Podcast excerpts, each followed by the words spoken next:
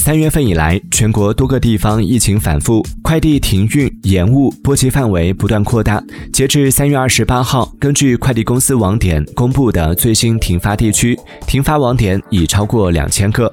同时，电商平台也出现了积压订单、暂停发货的现象。因为快递停运，商家发不出货，有时还会面临平台罚款的压力。为减轻商家的负担，不少平台也纷纷调整了赔付规则。Música